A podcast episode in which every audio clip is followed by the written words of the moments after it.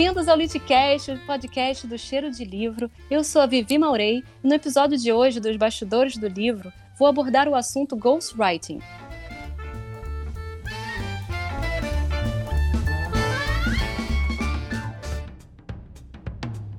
Para bater esse papo comigo, chamei a Nanete Neves, ghostwriter há bastante tempo e que pode nos ajudar a entender melhor essa profissão e por que ela é tão delicada no mercado editorial.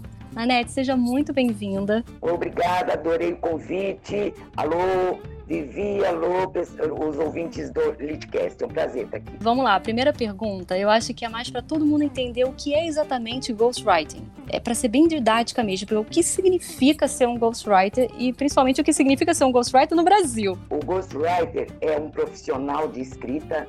Ele, é, ele tem que ser um escritor, ele tem que ser um bom escritor, capaz de transformar o conteúdo do outro em livro. Então eu digo que o ghostwriter realiza sonhos. A pessoa tem o sonho de fazer seu livro, mas ou não tem habilidade, porque ninguém nasce sabe escrever, ou não tem tempo, né? Porque escrever um livro bem escrito demora. Nossa, então, nem me fala, é verdade. O ghostwriter é um profissional que se dedica a isso é, full time. O grande desafio dele é mergulhar na fala e no timbre daquele autor, entre aspas, né, daquele o dono do conteúdo, o que vai assinar o livro, e escrever como se fosse ele. Então é um grande desafio, não é fácil fazer isso. Eu dou esse curso desde 2011, fui a primeira pessoa que começou a falar sobre isso no Brasil e sempre se fez. Na história brasileira sempre se fez ghostwriting. Grandes autores do passado já fizeram tal, mas poucos gostam de admitir. Eu acho que a maioria prefere que o público acredite que eles vivem da venda de seus próprios livros. Quando na verdade eu acho que é uma atividade normal. Todos nós temos que viver e todo mundo sabe que é difícil viver de venda de livro no Brasil, né? E por que que você acha que é tão delicado isso, assim, essa coisa de não querer talvez admitir isso no caso do autor, não querer admitir do autor, né, da pessoa que vendeu o livro e não quer admitir que ela não escreveu, que teve que contratar alguém para fazer esse trabalho, mesmo quando existe todo um estudo, entrevistas e tal, a ideia é daquela pessoa, mas ela, como você mesmo falou, não tem tempo ou não tem a escrita em si para passar aquela ideia. Nem todo mundo é professor, né? Às vezes a pessoa sabe o conteúdo e não sabe ensinar.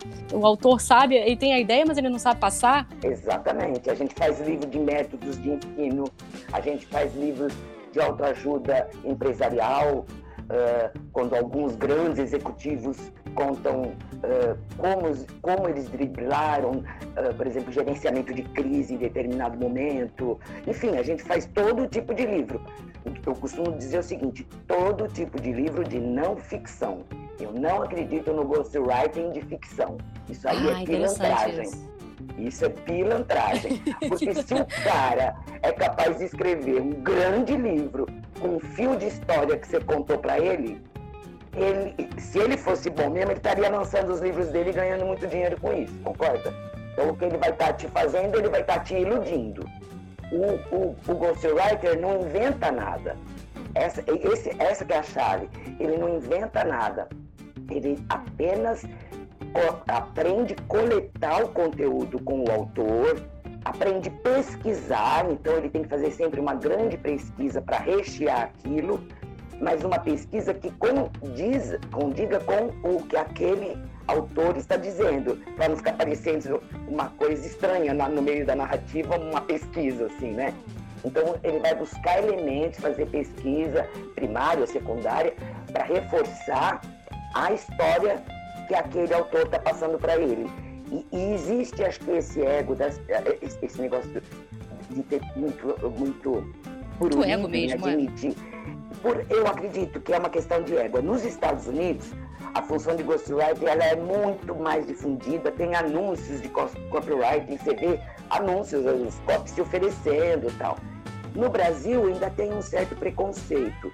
E, na verdade, as pessoas não querem, a maioria, tá? A maioria das pessoas não quer admitir que não sabe escrever, porque é, a Noemi Jaffe, que é uma grande professora, escritora também, tal, ela costuma dizer: se uma pessoa quer aprender a tocar saxofone, por exemplo, ela vai ter que ficar pelo menos um ano fazendo aulas tantas vezes por semana e exercitando pelo menos uma hora por dia. Uhum. Até que ela se sinta com coragem de se apresentar para um grupinho. Por que, que para escrever basta apenas sentar no computador e ter talento? Concordo. Então, eu acho essa colocação dela ótima. Então, o Ghost é aquele profissional que se preparou para isso. Às vezes ele veio da imprensa, mas ele já se libertou dos grilhões do texto técnico, né? Que o texto jornalístico é técnico, e ele já se libertou dessa prisão, né? Das técnicas do texto jornalístico. E ele já se preparou. E mais do que isso, Vivi, ele apurou a sua escuta. Eu digo que voz, o trabalho né? do Ghost, a voz, porque a, o trabalho do Ghost é, gira em torno de empatia. Se você de fato não se interessar pela história do outro e pelo outro, você não vai conseguir ver importância nas pequenas coisas que ele fala. Porque às vezes, cada pequena coisa que ele fala batido assim, você identifica que ali dá um capítulo naquilo. E aí você fica cutucando ele para entrar mais naquele assunto e tal. Então tem muita, muita coisa para se aprender sobre isso. Ninguém nasce sabendo e jornalista nenhum é capaz de ser ghost só porque fez faculdade de jornalismo. Eu posso dizer de cadeira.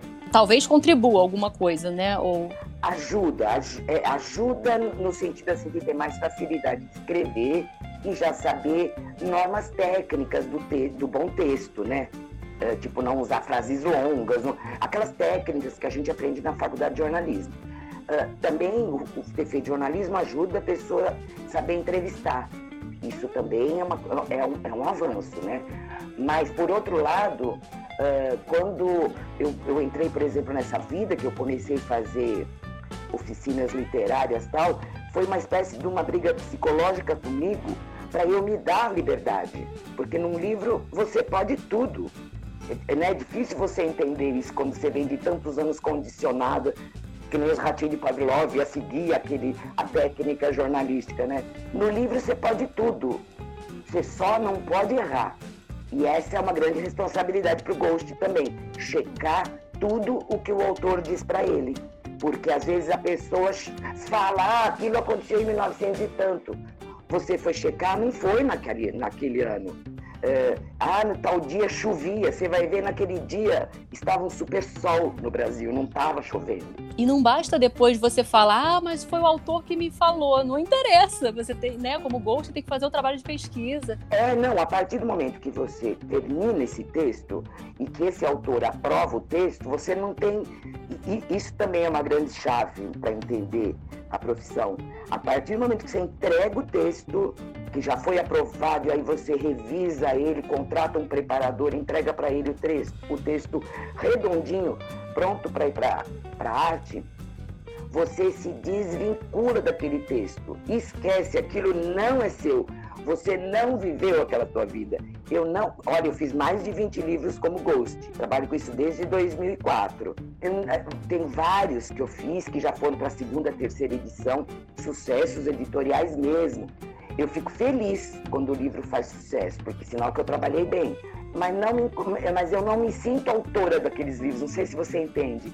O que eu vendi foi a minha capacidade de texto e de escuta. Entendi. Eu, eu não sou autora daquilo, entendeu? Eu não vivi aquela vida. Mas aí que tá, como é que funciona isso para você na parte do crédito? Porque nesse momento em que um livro ganha uma reedição duas, três vezes, é best-seller, vira uma coisa bacana e tal, e todo mundo tem aquele autor, o nome do autor na, na, na capa que não é seu. E, e aquilo mexe com você de alguma forma? Você precisaria daquele crédito ou tudo bem? Não ter você dentro de você, você sabe que você fez um bom trabalho e é o suficiente. É exatamente isso aí que você falou, Vivi.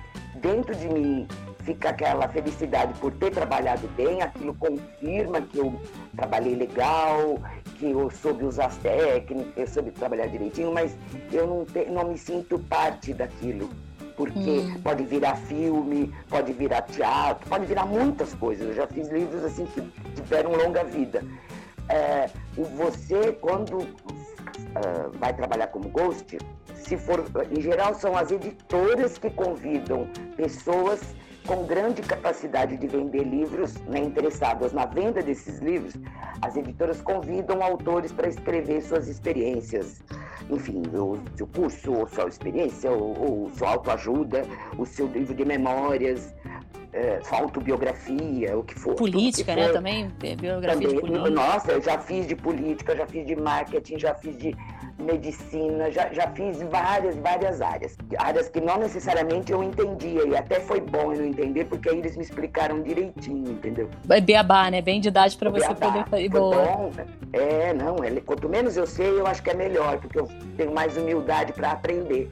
Isso Perfeito. é bacana. Então, quando você, quando a a normalmente a editora convida essas pessoas com capacidade de vender livros. Ela não vai convidar o Zé Mané da esquina, porque esse não vende livro. Ela vai convidar quem tem um- uma grande rede de contatos, uma grande capacidade de alcance. Eh, essa pessoa, em geral, vai dizer que não tem tempo, a maioria diz isso. Outros dizem que, na verdade, não saberiam fazer aquilo. Então a editora fala: vou te encaminhar um profissional para te ajudar nisso. E aí a editora escolhe qual é o melhor ghost do seu, do- né, entre seus contatos, que, o- a pessoa que melhor eh, funcionaria com aquele autor. Questão de temperamento, tudo, a editora lá escolhe. Aí ela, ela te indica. Você chega lá, você também tem que aprovar ele, né? Então, esse primeiro encontro, você e, e esse autor, vocês vão se conhecer, vão ver se rola uma, um clima gostoso, porque tem que rolar um clima de, de muita confiança, Vivi. O- A pessoa às vezes fala coisas eh, nesse processo de coleta de material que você às vezes diz, olha, eu achava melhor se eu não falar disso, por causa disso, aquilo, aquilo outro. Então, é um processo de muita confiança dele para você e de você com ele. E existe essa liberdade também, né? De você poder falar o que não funciona. e o que Claro, você é, um, você é uma super profissional, ele te respeita, você não tem ideia o respeito que tem. Então, é, a editora em geral faz essa intermediação e aí você faz um contrato triangulando. Então, a editora contrata você como autor, então o Ghost é autor, o contrato é de autoria, e triangula com o autor de verdade. Só que lá no meio vem uma cláusula que você, Ghost, abre mão de qualquer crédito naquela obra. Então você assina, você concorda com aquilo. Olha, o que é, o que é combinado, né, cara? Se você concordou que seu nome não apareça, acabou. Você está fazendo aquilo como um trabalho, você vive disso, ganha-se muito bem com isso, vive, é uma atividade muito bem remunerada, muito Ela é até muito melhor remunerada do que o próprio autor, do que o próprio direito autoral de autor de ficção. Ou Provavelmente. A menos que o livro pegue duas, três edições, né, aí que, que, que gere outros produtos decorrentes daquilo, às vezes é traduzido para o exterior, enfim, a coisa vai, né? E, e, pelo contrário, você ainda assina uma cláusula, em geral, os contratos feitos por editora, tem uma cláusula que o Ghost assina uma espécie de compromisso de que se o autor, em determinado momento, resolver fazer uma nova edição e quiser atualizar alguns dados, o Ghost se meio que se compromete a fazer essa atualização. Claro que, né, você pode, na época que eles forem precisar, você pode não, não ter tempo, não estar no momento que você possa pegar, aí um outro colega faz. Mas o ideal é que o mesmo Ghost faça essa atualização, né? manter estilo, manter voz é importante mesmo. Exatamente, exatamente.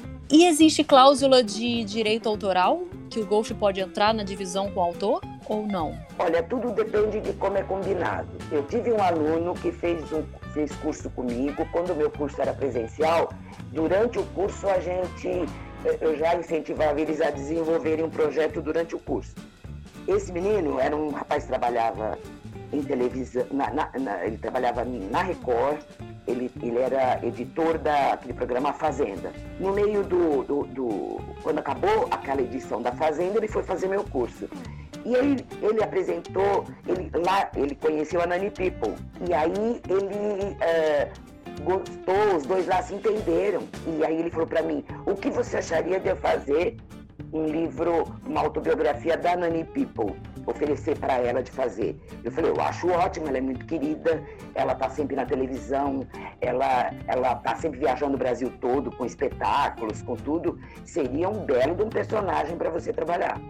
Aí ele foi, fez a proposta para Nani, a Nani concordou, eles fizeram o trabalho, no meio do processo eles combinaram em dividir os copyrights, então o livro seria assinado pelos dois e depois no final eu acabei funcionando de fada madrinha porque eu apresentei eles para Planeta e Ai, que bacana. pela Planeta e vendeu pra caramba. assim. Eu, no final, preparei o original dele. E aí, quando eu fui indicar pra Planeta, a, a editora lá na época falou: Nossa, um texto ainda preparado para você, fala para me mandar amanhã. O rapaz mandou no dia seguinte, o Flávio Queiroz, ele chama. Foi no dia seguinte o texto para lá e o livro saiu e tá aí vendendo. A, Nani vende nos shows dela, quando ela viaja.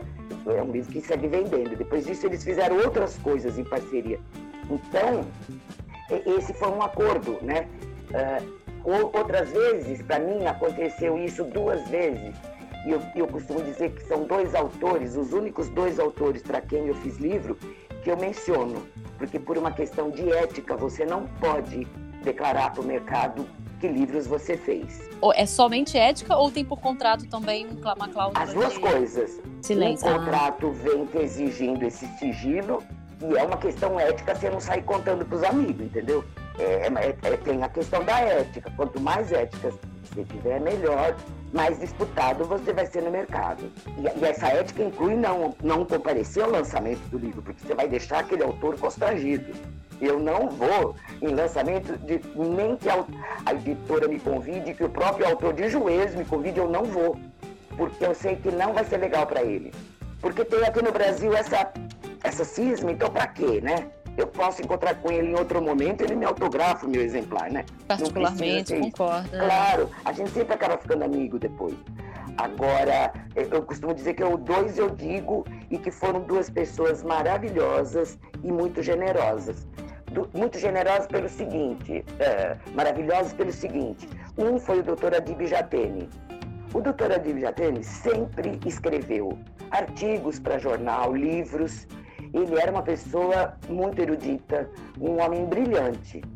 Mas, quando ele foi convidado pela Campus Elsevier para escrever o Cartas a um Jovem Médico, Uhum. ele falou: Isso eu não vou saber fazer. Olha a humildade dele, né? Isso eu não vou saber fazer. Aí a editora falou: Então, vamos mandar alguém, tá? E me mandaram. Foi meu segundo livro como Gozo. E aí, a relação que a gente. Foi um livro que demorou para sair, porque ele estava com 70 e tantos anos na época e ainda era requisitado para participar das cirurgias. Ele era diretor do Hospital do Coração, né? Então, a, a gente às vezes era interrompido porque tinha lá alguma intercorrência na, na sala de cirurgia, ele tinha que ir para lá, ou ele ia dar aulas magnas no Brasil, o homem não parava. Então, foi um livro que demorou para ser feito, mas foi muito gostoso. Quando chegou no fim, ele falou para mim: Olha, eu vou querer que teu nome apareça de alguma maneira nesse livro. Ele tinha Oh, que bacana. contrato junto comigo. Eu falei, ah, doutor, não precisa. Ele falou, não, eu faço questão. E aí ele brigou na editora. Aparece nesse livro, que se você for ver um exemplar desse Cartas a um Jovem Médico, tá lá, depoimento a Nanete Neves. Quando você coloca depoimento a Nanete Neves, fica claro para o mercado e para o leitor atento que quem escreveu foi essa pessoa não é claramente um, um, não é uma- um crédito de autoria, mas é um crédito meio que de agradecimento, né? Foi uma coisa de respeito, assim, dele valorizar o meu trabalho. Foi lindo isso. Imagina, eu estava no começo dessa carreira, isso foi maravilhoso. E depois disso, outro foi o Júlio César, eh, Júlio César Carvalho, que é um, era eh, um CEO de uma das maiores, de um dos maiores conglomerados de consultoria do mundo, a Ernest Young, que era uma das Big Four na época. Aí a relação da, ele, ele escreveu o livro que ele brigou na editora, que ele quis esse título e no final acabou saindo o título que ele quis, é Você não tem de ceder. E era bem ele, era o jeitão dele, um carioca interessante, cativante e tal. E a mesma coisa, quando chegou no final, ele falou: Ah, eu vou, vou ver com a editora, eu quero que teu nome apareça de alguma maneira. E aí eu entrei lá como coordenação editorial, nos créditos ali. Porque ele falou com a editora e a editora me consultou se tudo bem isso, falei, tudo bem. O importante é que, assim, quando você aprende a ler livro, fazer aquela leitura atenta, eu ensino sempre meus alunos. Presta sempre atenção na, na ficha de créditos, na folha dos créditos. Você vai ver quem trabalhou ali. Ali são, é uma grande pista para você descobrir que livro teve Ghost ou não. e é, o Júlio César, fiquei sabendo um dia desse pelo rádio de manhã uh, que ele faleceu agora vítima da Covid. Em dois dias foi internado e morreu. E foi uma pessoa lá, um comentarista deles, dizendo que estava triste porque o Júlio era uma pessoa muito agregadora, estava sempre cercado de muita gente e tal. E no final foi morrer solitário por causa Ai, dessa doença terrível tal. Eu, nossa, eu tomei um choque assim, eu estava ouvindo de manhã, porque ele era uma pessoa muito querida, nossa, carioca. Ele um carioca, mas morando em São Paulo. Aliás, já tinha morado em vários lugares, mas é, quando eu conheci ele estava aqui na, na, na, na, na de São Paulo. E você falou também desse, desse, desse contato que acaba virando. Você falou assim: ah, a gente acaba virando amigo. É uma amizade que você constrói por, de, depois de tantas entrevistas. Você tem que falar com a pessoa sobre toda aquela história que ela quer passar. Cria essa amizade e fica por anos. Vocês se tornam amigos, então é normal isso para você no dia a dia. Fica. É, não, não é uma amizade assim do tipo que eu chamo para vir jantar na minha casa. Mas é, é uma relação delicada, é uma relação carinhosa. Eles costumam depois me indicar para amigos deles. O Júlio, no dia do lançamento, falava: Essa daqui é minha ghost, se você quiser te dou o contato dela. O doutor Jatene também no lançamento, que foi lá no próprio Hospital do Coração, ele me apresentou para todo mundo: Olha, se não fosse ela, esse livro não existia. Eu, eu, costumo dizer que as pessoas mais inteligentes são mais generosas. É, e humildes também, eu acho também. Humildes, quem se acha muito, quem o último bolacha do pacote. Né? Último biscoito aqui, né, no Rio. Último biscoito do é pacote. biscoito. Exato. Outra coisa que eu te perguntar também, nas decisões, como é não ficção, ainda assim, eu, eu converso muito, eu sou autora de ficção, né? Então eu converso muito com os outros autores de ficção e a gente fala sobre isso, de decisões artísticas. Eu queria entender no Ghost, no trabalho de ghostwriting, as decisões artísticas que são suas, decisões que não poderia ter sido de outra pessoa para escrever aquilo daquela forma, mesmo que você tenha visto que aquilo, aquele momento de fazer aquilo era a voz da, do autor de fato, que vai estar no nome do, do livro, mas tem o seu, tem a sua decisão ali, de acordo com como você quer passar aquela ideia, mesmo que seja passado por outra pessoa, entende? Existe isso? Existe. Ó, para a função de ghost, você lida com duas coisas, que é é, conhecimento, né, da habilidade de fazer aquilo e criatividade. Por exemplo, vou dar um exemplo, já que eu falei do livro do Júlio. É, ele era um carioca, nascido em Vila Isabel, que de um simples contador, de um simples. Ele fez um curso de contabilidade, como ele dizia, vagabundo lá na, na, no bairro dele. Aí depois ele. É, era moleque ainda, mocinho assim, assim que ele se formou, né? Curso de contabilidade era o equivalente ao colegial, né? Sei lá. E aí, quando ele se formou, ele conseguiu dar aula naquela própria escola. Para poder dar aula naquela própria escola, ele teve que estudar pra caramba para poder dar aula. E nessas foi a vida inteira dele, sim, sempre ele estudando para melhorar na carreira e tal. Quando eu fui escrever o livro dele, eu tive uma. Eu fui tendo alguns insights e ele me. Foi, e foi muito gostoso esse bate-bola com a gente, porque ele permitiu os meus voos. Então, por exemplo, é, sempre eu, eu, vou coletando conteúdo né, com o autor, e, e, e, lá no meio da fase ainda de coleta, eu já levo para ele escrito um trecho, para ele aprovar a linguagem, para ver se aquela linguagem ele se vê naquilo, né? se ele aprova aquela, aquele jeito de conduzir a narrativa tal. Uma vez que ele aprova, eu vou fundo. Eu vou fundo até, até o final, e aí só quando eu entrego para ele já é o texto pronto para a gente fazer no final ele me apontar pequenos ajustes, assim, olha, acho melhor não falar disso por causa que aconteceu tal coisa, ou eu pensei melhor, a fulana não estava vestindo verde nesse dia, nesse dia ela vestia vermelho, ou sei lá, né, bobagens assim, que ele pede para ajustar e aí volta para mim, eu dou esses pequenos ajustes e aí o texto mando para preparação e aí o texto vai redondinho para a editora ou para ele se for um autor independente. Ultimamente eu tenho trabalhado mais com editores, com os autores direto, porque as editoras hoje em dia não estão querendo muito mais investir no ghost. nessa etapa.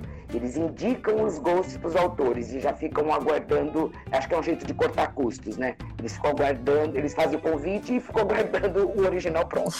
é, quando eu estava fazendo o livro do Júlio, aí, voltando para o assunto da criatividade, eu, eu tive uma ideia, tive uma sacada assim, de botar versos, é, pequenos versos de músicas de Noel Rosa, que era daquela região, que era nascido ali e que era bem da época que o Júlio era criança, que assim, o Júlio foi criado, assim, nasceu na década de 40. Então, aquelas músicas do Noel Rosa tinha, dava todo, assim, quando você vai lendo o livro, em determinadas passagens eu colocava versos, assim, sabe, blocadinho no meio, assim, da página. Os versos do, do, do, Noel Rosa deu todo um clima dele, ele se viu naquilo. Bacana. Então, é, é a gente, é, na hora de você. Né, cada livro é diferente, e para cada livro você tem que achar soluções criativas para que ele seja único, né? E para que ele reflita mesmo, que tem a ver com a fala daquela pessoa. O Júlio era uma pessoa muito poética, então combinava colocar aquilo. Perfeitamente, fosse, pois é. Seria um ET entrando aquilo no meio do texto, entendeu? Mas no caso dele, teve tudo a ver. Eu já coloquei aquilo com segurança, eu sabia que ele ia gostar. E ele adorou. e sabia porque teve toda essa conversa antes. E eu acho também, como você falou, não só empatia, mas eu acho que existe aí uma, um conhecimento seu de psicologia. Eu acho que sim. Você consegue perceber o que funciona e o que não funciona para aquela pessoa em termos de comportamento é. mesmo, de entendimento de vida, de visão de vida. É, eu acho que entra muito de sensibilidade aí, né? De você. É, é, é acho que também tem a coisa da empatia. Quer dizer, eu, eu tô tão assim, eu tô tão envolvida com aquela pessoa, eu me coloco tanto no lugar dela que às vezes eu até falo, olha, toma cuidado, se você disser isso, você vai poder magoar fulano, né? É tudo uma questão de cuidado e carinho para com o outro, né?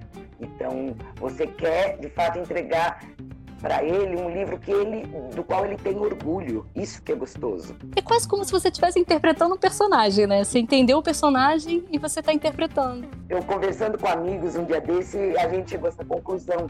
Tem uma, eu acho que a minha cabeça de ficcionista, porque quando as pessoas ah, você tem problema eh, de não assinar, não, eu não tenho, porque o meu ego é muito bem resolvido. Na hora que eu quero falar as minhas coisas, eu lanço os meus livros de Excelente. ficção, de não ficção. Eu lanço os meus livros quando eu quero. Então, eu não tenho problema nenhum com isso.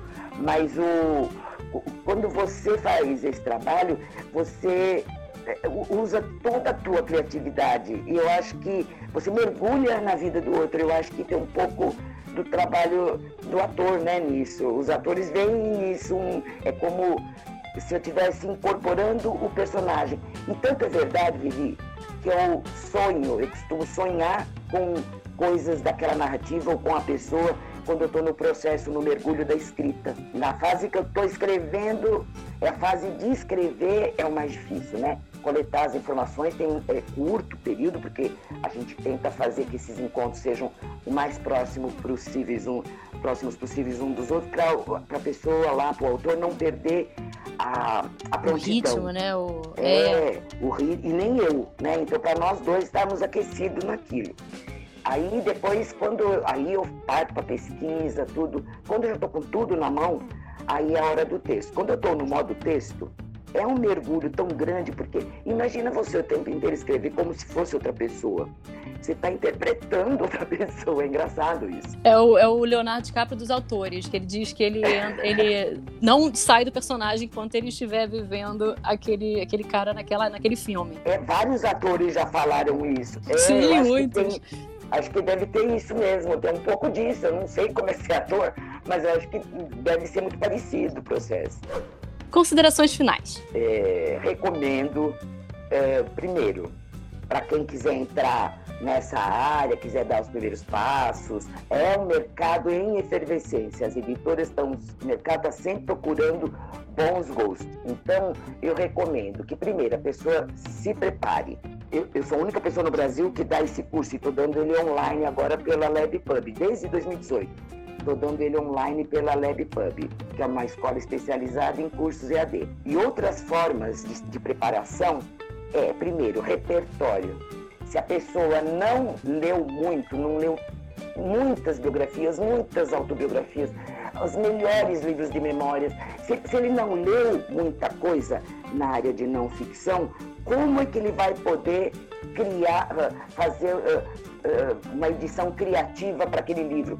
Que, como ele vai poder apresentar um projeto para a editora se ele não conhece quase nada? Ele vai fazer um livro babaca, fraquinho. Quanto melhor leitor atento ele for, melhor ele vai estar preparado, porque se ele lê bons autores, essa leitura funciona quase como uma aula. Você aprende com os grandes mestres, né? Então, eu acho que ninguém nasce sabendo, ninguém é gosto só porque tem um diploma disso, daquilo.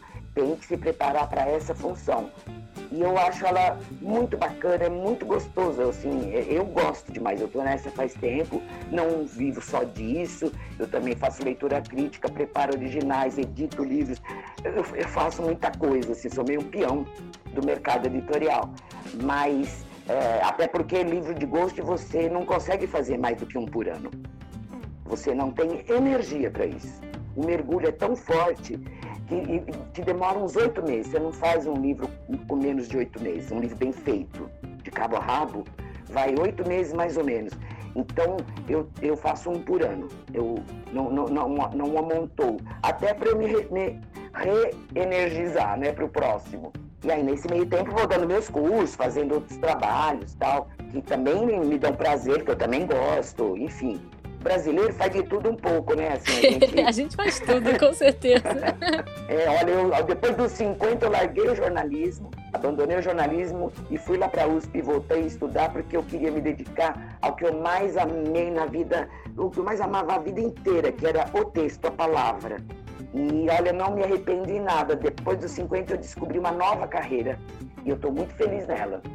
Uma curiosidade sua, Nanete, conta pra gente. Quem for pesquisar o meu nome aí no Google, tal, vai descobrir que eu, eu tenho um diferencial na minha vida. Tive um diferencial na minha vida de jornalista. Quando eu era foquinha, estava recém saída de estágio e trabalhava num jornal pequeno aqui de São Paulo, eu fui enviada para o Rio para tentar uma entrevista com o Carlos Drummond de Andrade quando ele ia fazer 75 anos. Até então ele nunca tinha dado uma entrevista.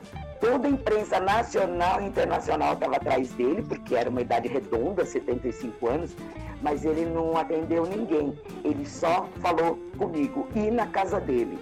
Então, eu conto essa história no meu livro O Poeta e a Foca, que está na Amazon, é, como livro digital. Eu conto essa história que é bem interessante. Depois disso, que foi em 77, outubro de 77, nós tivemos depois 10 anos de amizade, uma amizade delicada, gostosa, Ai, que até que ele faleceu 10 anos depois.